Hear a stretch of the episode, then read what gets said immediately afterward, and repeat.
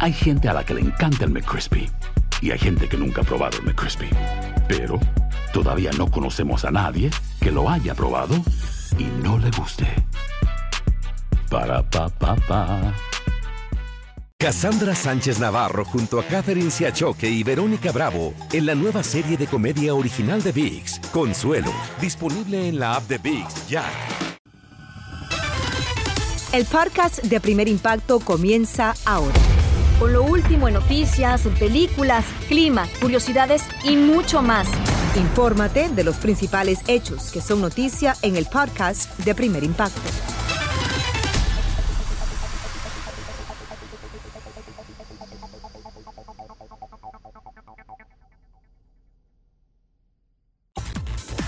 Hola, ¿qué tal? Y bienvenidos a Primer Impacto. Les saluda Michelle Galván. También les saluda con mucho cariño Pamela Silva. Gracias por acompañarnos.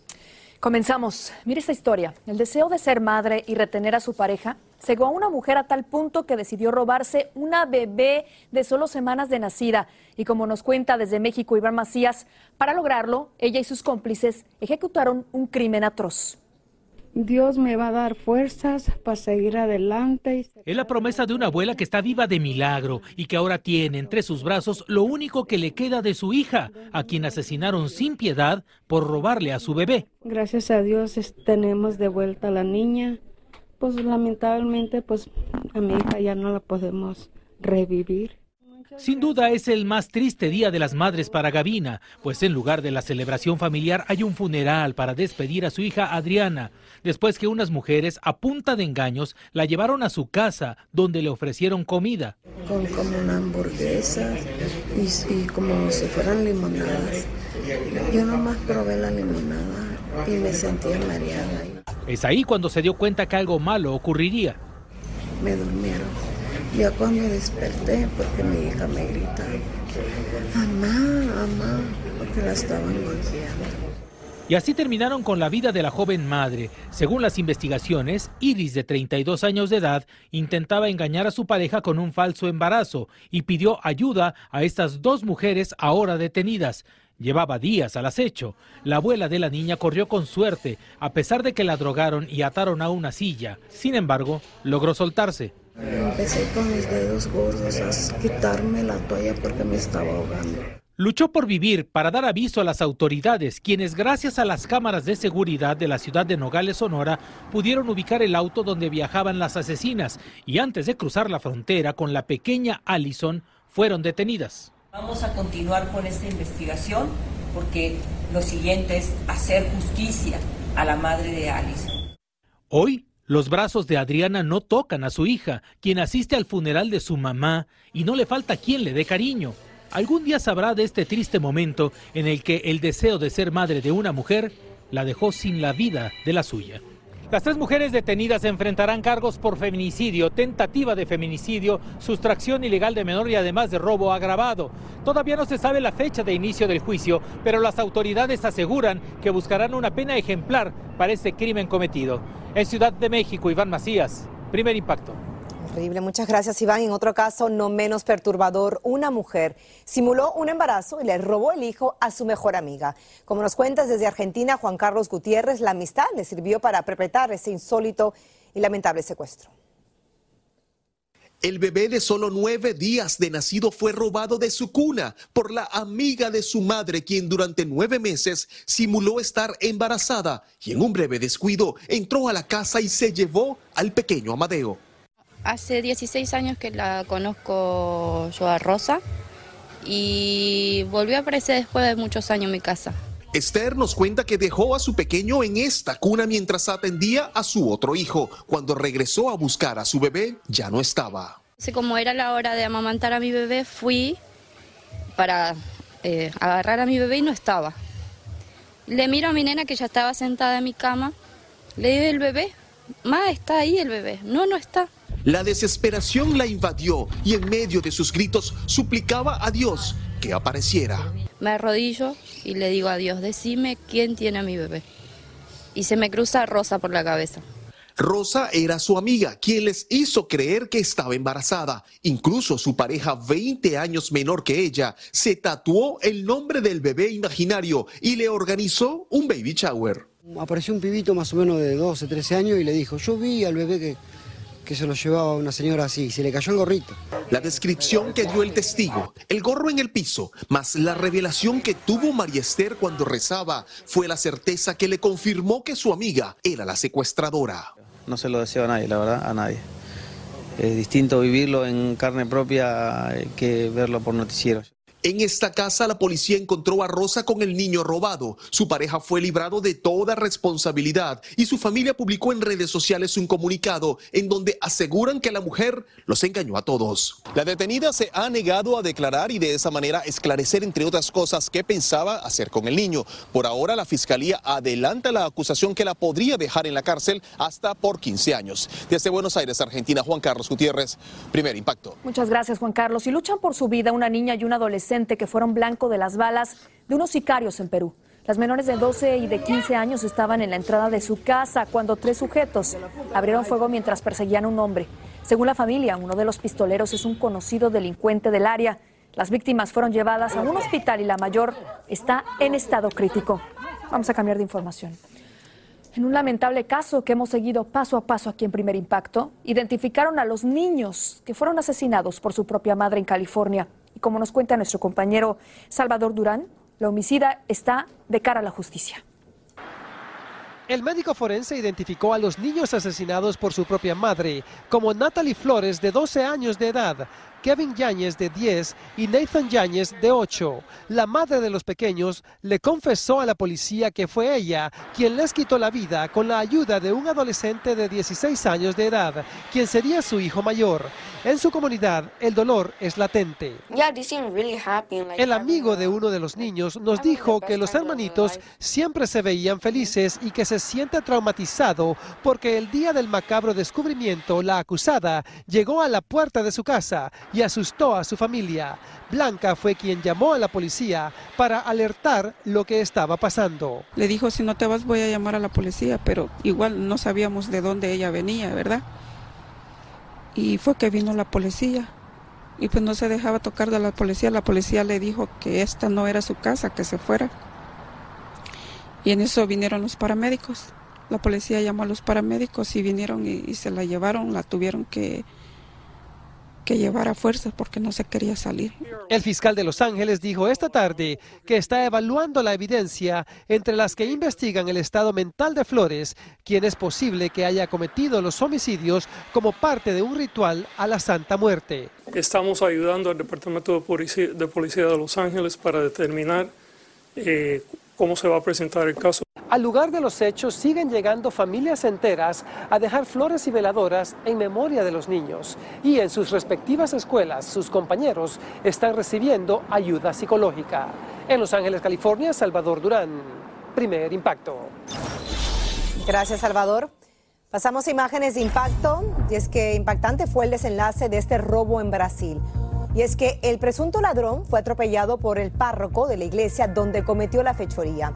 Una cámara de vigilancia captó al sacerdote cuando lo embiste a bordo de un vehículo que pertenece a la parroquia y se da la fuga. Según la policía, el sospechoso no se ha presentado a testificar. El sospechoso enfrentará el peso de la ley cuando salga del hospital. El asesinato de dos reporteras vuelve a vestir de luto al periodismo mexicano. Ambas fueron acribilladas a balazos dentro de un auto a las afueras de una tienda en Veracruz. El salvaje ataque llevó a cientos de profesionales de los medios a protestar en la capital del país. Y es que 11 comunicadores han muerto de forma muy violenta en México en lo que va de año.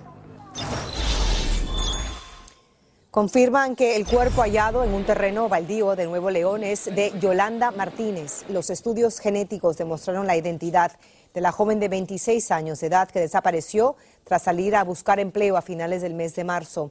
La ropa y el avanzado estado de descomposición del cadáver indican que murió ese mismo día. Esperan que la autopsia revele si se trató de un asesinato. Como hemos informado, la escandalosa fuga de un reo junto a una oficial de la cárcel donde estaba recluido desató una intensa cacería que seguimos paso a paso aquí en Primer Impacto. Roger Borges está en vivo con los detalles del macabro desenlace. Adelante, Roger, te vemos y te escuchamos. Así es, Michelle, la búsqueda de los fugitivos comenzó en Alabama, llegó a su fin en Indiana, pero como verán, solo uno de ellos tendrá que enfrentar a la justicia por la trágica decisión que le puso fin a la vida de su cómplice. La cacería humana tomó 11 días y terminó en un trágico y sangriento desenlace.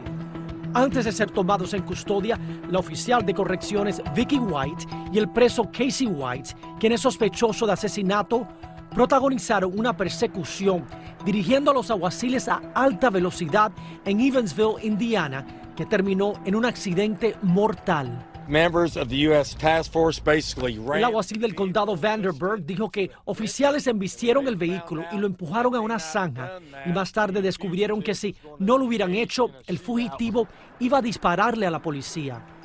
Según las autoridades, la oficial de correcciones Vicky White se disparó ella misma cuando se vio acorralada y aunque fue tratada en la escena, murió. Upon his surrender, uh, Cuando el recluso finalmente se entregó a las autoridades que lo estaban persiguiendo, se refirió a White como su esposa y pidió que la ayudaran porque ella misma se había disparado. Pero según las autoridades no hay evidencia que compruebe que estaban casados. La policía había recibido una pista informándoles que los dos habían sido vistos en un hotel y respondieron rápidamente. Y poco después localizaron este Cadillac que los dos prófugos estaban usando. Días antes recibieron otra pista que los dos andaban en esta camioneta que vemos en este lavacarros.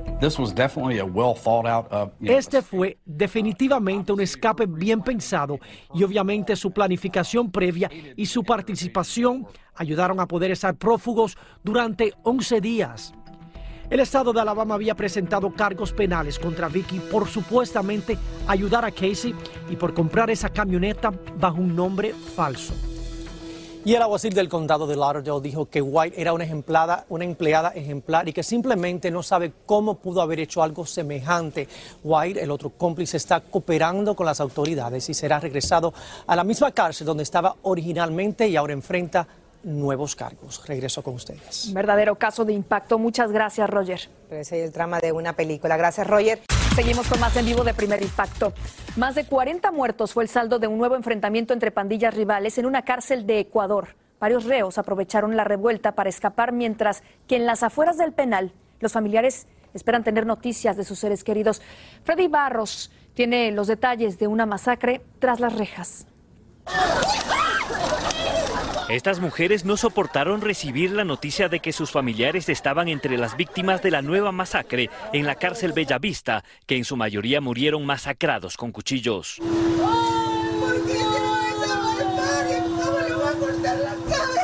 Como si la historia se repitiera, los miembros de las bandas criminales de los Lobos y R7, vinculados con el narcotráfico, se enfrentaron violentamente.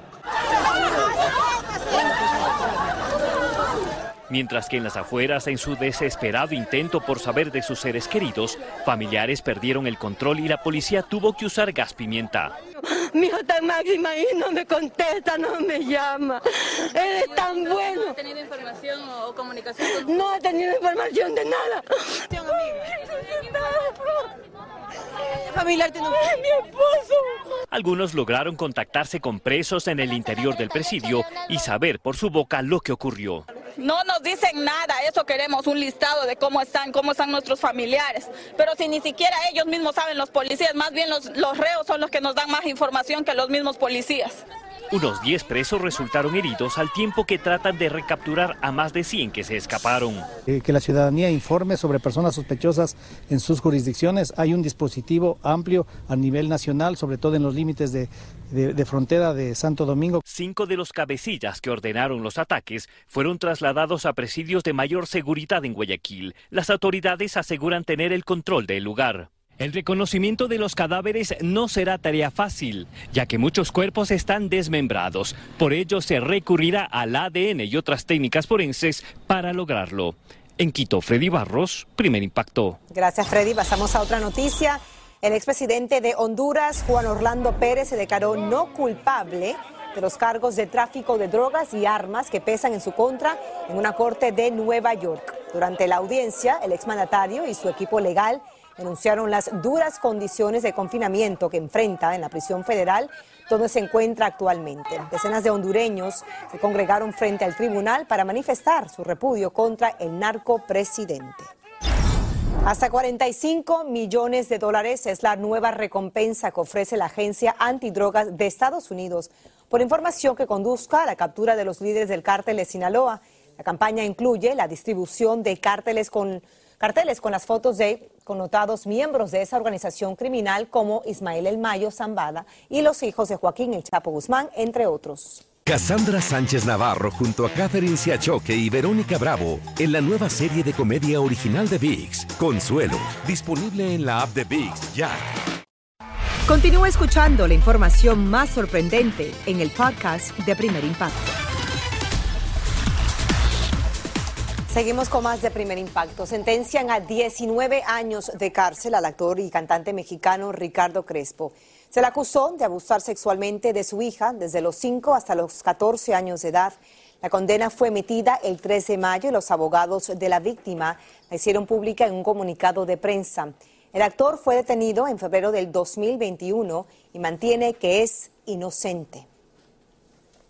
La espera terminó. En solo días se estrena por Univisión la serie basada en el libro El último rey sobre la vida del gran Vicente Fernández, escrito por la periodista argentina Olga Wernat. Inés Moreno habló con su protagonista, con Pablo Montero, y tiene todos los detalles. Vamos a verlo.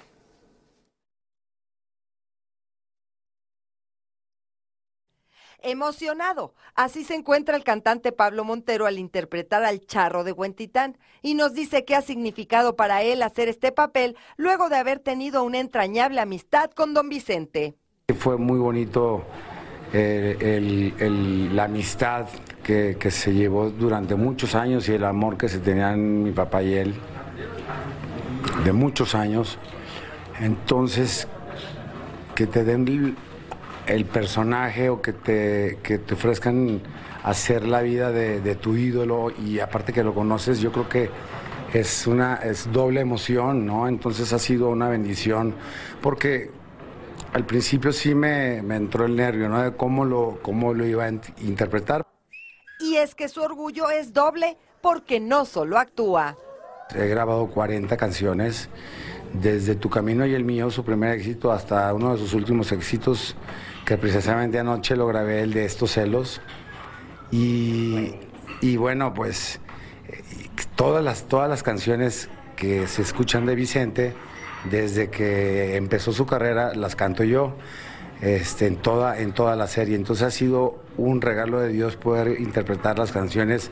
Ha sido un trabajo titánico porque tengo que acercarme al tono, se respetó la, el, el arreglo original, los tonos y la interpretación. Entonces eh, teníamos que ir así con lupa para que saliera muy, parecida a su voz. Entonces ha sido increíble, ¿no? El resultado. Asegura haber tenido manifestaciones que le hicieron sentir la presencia del espíritu de nuestro querido Chente. Cuando estoy en el rancho y me quedo allá a dormir, eh, de repente sueño mucho, ¿no? Sueño con él cosas muy bonitas de lo que estoy haciendo y cuando hago escenas fuertes, eh, cuando me reencuentro con, con en esa escena se siente la energía, ¿no? Se siente eh, eh, esa energía y ese sentimiento, ¿no? Entonces, pues es la bendición que nos está mandando, por, al menos de lo que estoy haciendo yo. Montero está convencido que al público de los Estados Unidos le va a cautivar la serie en la que se le rinde un homenaje al máximo exponente de la música mexicana. ¿Qué tal amigos de Primer Impacto? Les habla Pablo Montero y los espero para este gran estreno este próximo 17 de mayo, 10-9 Centro, obviamente, por Univisión. En la Ciudad de México, Inés Moreno, Primer Impacto. Gracias Inés. Le contamos que se abre camino en Hollywood Vico Ortiz, quien no se identifica con género alguno. También hablará de la importancia del lenguaje inclusivo, que está entrevista con Daniela Canosa. Veamos. Este es Vico Ortiz, actor puertorriqueño no binario que forma parte de la aclamada serie de comedia Our Flag Means Death junto al ganador del Oscar, Taika Waititi. Una historia que no tiene nada que ver con el título, realmente es delirante, es chistosísima. Y ahí está Bonifacia, que luego adopta el nombre de Jim. Jim Jiménez, así mismito. Eh, realmente esta serie es súper divertida. Sigue la historia de Steve Bonner, que realmente fue un pirata que existió en la vida real. Lo que me encanta de la serie es que eh, no tienen miedo en explorar eh, lo que es el queerness de la vida de un pirata, ¿verdad? La trama no le es ajena. Sus padres pertenecen al medio artístico y Ortiz dice que ha recibido apoyo total de ellos y están dispuestos a aprender los nuevos conceptos y el lenguaje. Esta entrevista es bastante especial porque es la primera vez que como periodista voy a utilizar eh, pronombres que son no binarios. ¿Cómo fue tu proceso? Vamos a, vamos a ver, bueno, desde, desde chiquite, desde chiquite me salió. Desde, chiquite. Sí, sí. Cuando tú eras niña, ¿Cómo naciste, mujer, hombre, y cuándo empiezas a darte cuenta de la diferencia? Yo simplemente nací. Ok. Yo simplemente nací y eh, pues la munda eh, decidió que me iba a socializar como mujer. Hubo un momento donde yo me percaté que estaba performeando. Eh, actuando, estabas actuando. Estaba actuando lo que es ser mujer y las expectativas de lo que la sociedad deseaba de mí en eso, ¿verdad? Y sucede que en un papel de actuación donde hago de una persona género no conforme, que bajo la sombría de lo no binario, eh, algo resonó en mí, pero reconozco que dije, espérate, espérate, esto es un rol, no soy yo, tengo que continuar performeando, actuando la forma en que la sociedad me dijo que debía actuar porque pues nací de esta forma y pues así es que quiero, así es que me dijeron que tengo que hacer, ¿verdad? Pero cuando hice este rol fue como que algo en mí se abrió. En ese momento en el que tú estabas actuando, ¿estabas actuando como mujer o ya como mujer gay? Eh, ya como mujer gay. El primer closet que salí fue el de la sexualidad. ¿Cómo fue ese salir del segundo o tercer closet ante tu familia y decirles, a partir de ahora tienen que usar este lenguaje conmigo? Eh, para mí, yo veo el lenguaje como la forma en que nos expresamos, ¿verdad? Eh, lo veo como un juego de rompecabezas, ¿verdad? Porque aparte de usar ella, ¿verdad? Como mi, pronombre en vez de él o ella, o el artículo le en vez del artículo lo o la, o usar la e como chiquite, niñe, hermosa, bella, en vez de bello, bella, guapo, guapa, ¿verdad? También me gusta usar la a para expresar la procesa en vez del proceso, la munda en vez del mundo, la universa en vez de el universo, ¿verdad? La cuerpa en vez de el cuerpo, o sea, reclamar esas... Eh, experiencias femeninas dentro de lo que siempre es asumido como lo masculino, ¿verdad? A nuestra entrevista llegó con su novia, Anne. Este es quien soy. Alguien que simplemente existe, que se deja fluir entre la masculinidad, la feminidad. Cuando digo que soy no binaria, me doy la libertad de explorar qué significa esto en mis propios términos. Eh, que mi masculinidad es sensible, que mi feminidad es fuerte, que, que yo le pongo estos términos como más me funcionen a mí, a conectar conmigo misma y con las otras personas de mi vida. Eh, y pues dentro de todo eso la sexualidad también cambió porque pues al fin y al cabo lo que me interesa es el ser humano. Si estoy conectando con alguien, esa persona y yo conectamos y tenemos una, una conexión hermosa, no me importa. Lleva 13 años buscando buenos papeles en la meca del cine y en camino vienen otros grandes proyectos. En Los Ángeles, Daniela Ganosa, Primer Impacto. Mucha suerte, Vico. Muchas gracias, Daniela. Continuamos con más de Primer Impacto en vivo. Un joven ciclista pide que le amputen un brazo tras sobrevivir un accidente de tránsito y asegura que prefiere mutilarse antes de continuar con una extremidad que no le sirve para nada. Desde Colombia, Adriana Villamarín tiene los detalles de una insólita petición. Veamos. Sin dudarlo ni por un segundo, asegura Juan Torres que ya no soporta su brazo derecho. Dice que está cansado de cargar las 10 libras que pesa y convencido de que ahora es solo un estorbo en su vida. Por eso quiere que se lo corten desde el hombro. O sea, el tema de la amputación es para mejorar mi, o sea, mi bienestar, Juan perdió la movilidad de su brazo cuando un día, entrenando en su bicicleta, terminó estrellándose contra una cerca por la imprudencia de un motociclista. Y me impacté contra un volardo de madera, eh, afectando, o sea, generando una ruptura del plexo braquial. Entonces me dañé la ramificación de nervios y perdí la movilidad y sensibilidad del brazo. Según Juan, su brazo derecho es completamente inútil a la hora de nadar. Le estorba para caminar y sobre todo le incomoda cuando está pedaleando en su bicicleta, que es lo que de verdad adora en la vida.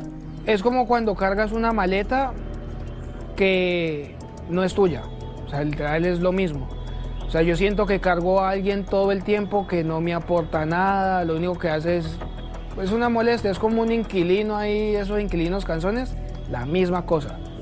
Por eso cada vez que quiere salir en su bicicleta, tiene que amarrar el brazo contra su espalda, como si fuera una mochila. Lo que yo hago cuando me acomodo el brazo, bueno, uso el mismo cabestrillo, solo que atrás. Y uso otra correa que es como para nivelar el peso de la muñeca. Entonces ahí el brazo queda de una u otra forma equilibrado. Antes del accidente, Juan se ganaba la vida como fotógrafo y diseñador gráfico, pero desde que perdió la movilidad de su brazo, ha tenido que abandonarlo todo. A pesar de que Juan no podía mover el brazo en esos primeros instantes del accidente, llegó a pensar que todo volvería a estar en su punto con un poco de voluntad. Sin embargo, la situación era mucho más grave de lo que él esperaba. Seis horas después del accidente, los médicos le dijeron que reconstruir las terminales nerviosas no era una tarea fácil, pero que aún así lo intentarían en una cirugía. Sin embargo, la intervención fracasó. La verdad, sacaron eh, nervio de la pantorrilla para el hombro y de las costillas para el codo. Eso fue en una misma cirugía. Desde entonces el cerebro de Juan cree que el brazo no es suyo y a medida que su peso se hace insoportable, su salud se deteriora. Él está presentando en este momento una rotoescoliosis importante, tiene unas alteraciones del sueño, tiene unas alteraciones ya de tipo respiratoria y eh, el compromiso postural le hace que continuamente esté desarrollando espasmos que le producen dolor. Las terapias tampoco han funcionado. Logrando eh, mejorar muy poco la postura, no logramos nada de tono muscular ni de fuerza porque ese brazo no responde. Y como ya sabe que nunca más gobernará su brazo, quiere que la amputación se practique a la mayor brevedad. Su familia está de acuerdo. Es una decisión difícil, bien difícil. Pues estéticamente, tener el brazo es mejor, pues estético. Pero ya viendo la columna, el peso que genera el brazo, pues digamos que no es una mala decisión. También los médicos lo apoyan, saben que ya no hay mucho que puedan hacer. Me parece una decisión acertada, difícil pero acertada. Mientras tanto, como Juan es de esas personas que no se amilanan frente a la desgracia, sueña con convertirse en un ciclista de alto rendimiento en el deporte paralímpico. Quiere ir a París a las próximas Olimpiadas. Eso sí, sin ese brazo que dejó de ser suyo desde el día que tuvo el accidente. La compañía de seguros de salud dijo que convocará en los próximos días a una junta médica para revisar su solicitud de amputar su brazo y varias universidades le han ofrecido la posibilidad de reemplazar su extremidad por una prótesis. Y hoy tenemos un final de impacto que nos llena de mucho orgullo y también de mucha emoción. Un viaje al espacio convertirá a una ingeniera en la primera mujer de origen mexicano y la estadounidense más joven que logra ese sueño.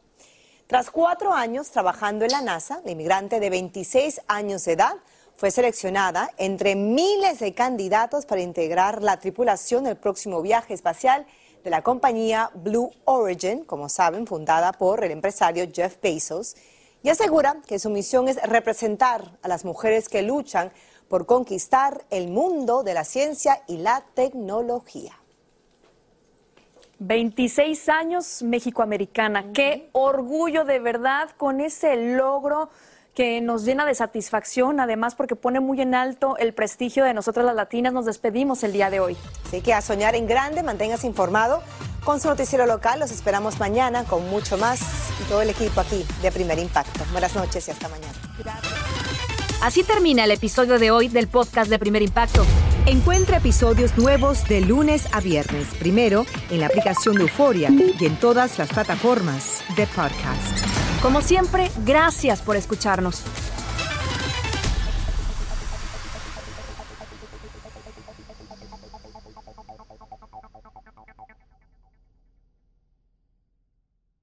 Cassandra Sánchez Navarro junto a Catherine Siachoque y Verónica Bravo en la nueva serie de comedia original de VIX, Consuelo, disponible en la app de VIX ya.